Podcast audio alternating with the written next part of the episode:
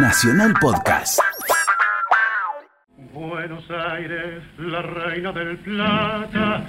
Buenos Aires, mi tierra querida. Es uno de los triunfos grandes de la vida, un hecho único en el mundo como el tango.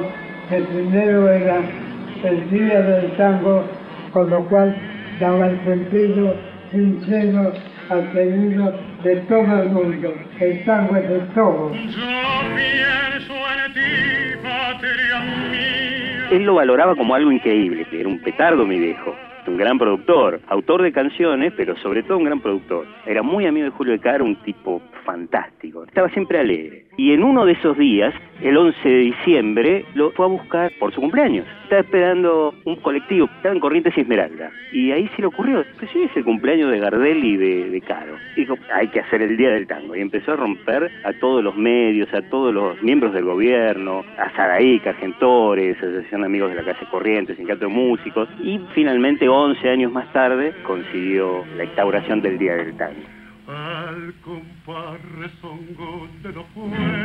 Hoy el tango está de fiesta. Es su Día Nacional. Ben Molar, infatigable luchador de la música popular, promotor de la iniciativa a mediados de la década de 60, merece un recuerdo especial a través de su hijo, Rubén Brenner. Desde Japón, desde Finlandia, desde Alemania. O sea, para el Día del Tango recibía llamada como si fuera el cumpleaños de él. Hasta los últimos años. Era rarísimo, porque no era un Día Internacional del Tango, pero el Día Nacional del Tango se festejaba afuera como si fuera el Día Internacional del Tango. La fecha elegida estaba más que justificada por el compositor y productor musical. Un 11 de diciembre habían nacido en 1890 Carlos Gardel y en 1899 Julio de Caro. Yo en realidad te diría que empezó todo cuando se le ocurrió hacer 14 con el tango. Inclusive me acuerdo todos los autores, los pintores, los músicos viniendo a casa con el planteo de crear esta obra multimedia, te diría, para ese momento. He vuelto a aquel banco del parque les ama. En noviembre de 1966, cuando el tango estaba dejando de ser el referente cultural de los porteños, Ben Molar presentaba 14 con el tango, lo que marcó una bisagra en la historia del ritmo rioplatense. Alguien ya contó los días. Alguien ya sabe la hora. Un día, en una de las visitas habituales que me hacía Jorge Luis Borges, hago la pregunta. ¿Me haría un tango a usted, Borges? ¿Y por qué no? ¿Acaso usted no dice siempre que cada argentino es un tango?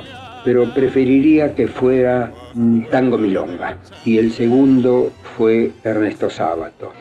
Cuando le hice la misma pregunta, tímidamente dijo, ¿y usted cree que yo podría hacer una letra de tango? Pero naturalmente que sí. Al tango le faltaba festejar su día.